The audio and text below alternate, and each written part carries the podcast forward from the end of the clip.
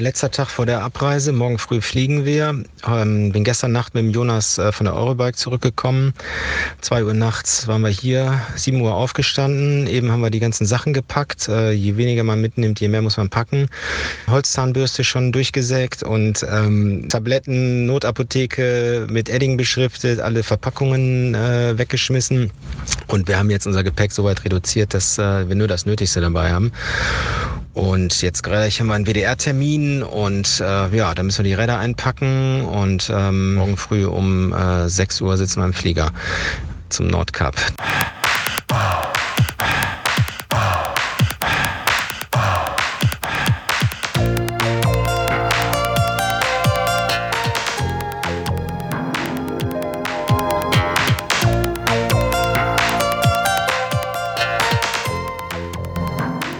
Gerade in Stockholm äh, zwischengelandet. Dann haben wir die äh, Räder mussten wir rausholen, wir müssen neu einchecken. Da haben die die irgendwo in Regen gestellt, da waren die Kartons aufgelöst, da wäre beinahe alles rausgeflogen. Jetzt haben wir das alles nochmal neu vertaped und jetzt habe ich gerade gesehen hier durchs Fenster, wie die die Räder wieder neu verladen haben. Boah, ey, also da kann so viel schief gehen. Ne? Also der Jonas Deichmann ist ein 32-jähriger Extremradfahrer, der angefangen hat damit äh, vor circa zwei Jahren. Er hatte mal so eine, ich glaube, er hat mal so eine Weltreise gemacht mit dem Fahrrad, aber noch ohne irgendwelche Ambitionen. Und dann hat er den Eurasien-Rekord Europa-Asien gemacht. Das geht irgendwie von, äh, ich glaube, von Portugal nach äh, Vladivostok oder so. Und ähm, hat da einen Rekord aufgestellt. Dann ist er letztes Jahr die Panamerikaner gefahren in Rekordzeit, in einer Zeit von unter 100 Tagen mit einem Tagesschnitt von, weiß nicht, 230, 40 Kilometern. Und mittlerweile ist er Profi, der lebt davon. Wir waren ja gerade auf der Eurobike, also der hat ganz Zeit ein paar Sponsoren, der hält Vorträge, auch so Motivationsvorträge und ja, kann mittlerweile gut davon leben, hat keine Kosten, der hat keine Wohnung, der hat diesen ganzen materiellen Ballast nicht, den, den alle anderen haben. Und ich bin Fotograf, äh, wesentlich älter, 51 Jahre alt. Ja, ich habe von der Tour von Jonas erfahren, habe ihn dann kontaktet, habe Kontakt zu ihm aufgenommen, haben uns kennengelernt und da ist so die Idee entstanden, dass wir das zusammen machen. Und ja, also ich bin äh, halt in einer ganz anderen Lebensphase als er, bin Familienvater, habe also zwei Kinder und auch eine ganz andere Verantwortung. Und wir sind auch von dem Charakter sehr unterschiedlich. Bei ihm ist immer alles glatt gegangen, der ist, äh, der ist gerade voll im Rausch und äh, total immer, immer positiv, aber alles auf den letzten Drücker, aber es klappt irgendwie immer. Ich glaube, dass wir uns ganz gut ergänzen. Wir sind sehr unterschiedliche Typen, aber ich glaube, wenn wir mal auf dem Rad sitzen und das Ziel haben, dann ähm, ja, kann das ganz gut klappen mit uns beiden.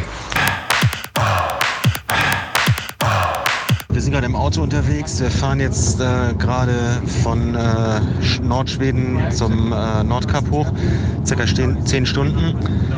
Äh, die größte Gefahr bei der Autofahrt sind Elche auf der Fahrbahn. Also wir fahren jetzt anfangs, äh, starten wir mit, äh, mit Tubeless. Wir haben also äh, die umgerüstet ich habe aber an einem Reifen schon ein bisschen Luft verloren. Jetzt mal gucken, wie es hält. Wir haben ein bisschen Milch dabei. Wenn wir einen Platten kriegen, werden wir wahrscheinlich auf, äh, werden wir wahrscheinlich einen Schlauch reinmachen, einen Schlauch fahren und dann bis irgendwann wieder vielleicht eine Autowerkstatt kommt oder wo wir eine äh, stärkere Pumpe haben, weil mit dem Luftdruck kriegst du das ja nicht geregelt mit dem Tubeless. Windschatten dürfen wir nicht fahren bei anderen Leuten. Wir dürfen nur untereinander Windschatten fahren. Und wir haben jetzt auch noch einen Kameramann dabei, zwei, drei Tage mit dem Auto. Der darf uns halt auch nichts anreichen, der darf nicht äh, zu sehr in unserer Nähe sein. Und äh, selbst am Campingfeuer abends darf der kein, angeblich kein Holz ins Feuer legen, das müssen wir dann selber machen. 300 Kilometer am Tag also mir ist da, ich, ich weiß auch nicht, ich fahre da absolut ins Ungewisse. Ich bin jetzt, ich bin ja bei diesem Three Peaks, bin ich ja eine Woche mal alleine 300 Kilometer circa gefahren mit dem Rad, aber auch mit vielen Höhenmetern. Und ja, das ist so absolut die Grenze. Ne? Aber zu zweit im Flachen mit Windschatten denke ich mal, dass wir so 250 äh, hinkriegen. Man muss es einfach ausprobieren. Also der Jonas hat sich da ziemlich weit aus dem Fenster gelehnt so. Ähm, muss mal gucken, wie ich da in seinem Windschatten äh, mitkomme. Ja, der Sinn des Ganzen. Ähm, gut, ich meine, ich habe ja, hab ja den Aufhänger, dass ich da, dass ich ihn eigentlich als Fotograf begleite, dass ich auch noch äh, irgendwie schöne Bilder machen will. Und es ist ein Abenteuer und ich weiß überhaupt nicht, was mich erwartet. Von den Landschaften, von den Städten her, da sind wir schon ganz gut vorbereitet. Jonas hat schon ziemlich so rausgecheckt, wann wo Verpflegungsstationen sind, wann wo Supermärkte sind. Also wir haben das Wichtigste dabei. Also wir haben jeder einen Reservemantel dabei, wir haben jeder zwei Reserveschläuche dabei, wir haben eine Kette dabei. Ähm, ich habe noch ein Tretlagerreserve dabei und Speichen und Nippel und ein Multitool. Das ist so das, ja, das ist das Wesentliche, was wir dabei haben. Ach so, und dann habe ich ein, äh, ein Schaltauge habe ich noch mit und eine Sattelklemme. Also so Teile, die ganz klein sind, leicht sind, aber wenn die kaputt gehen, die kriegst du nirgends. Ne? Damit sind wir eigentlich ganz gut ausgestattet. Wir haben so ein paar Materialdepots.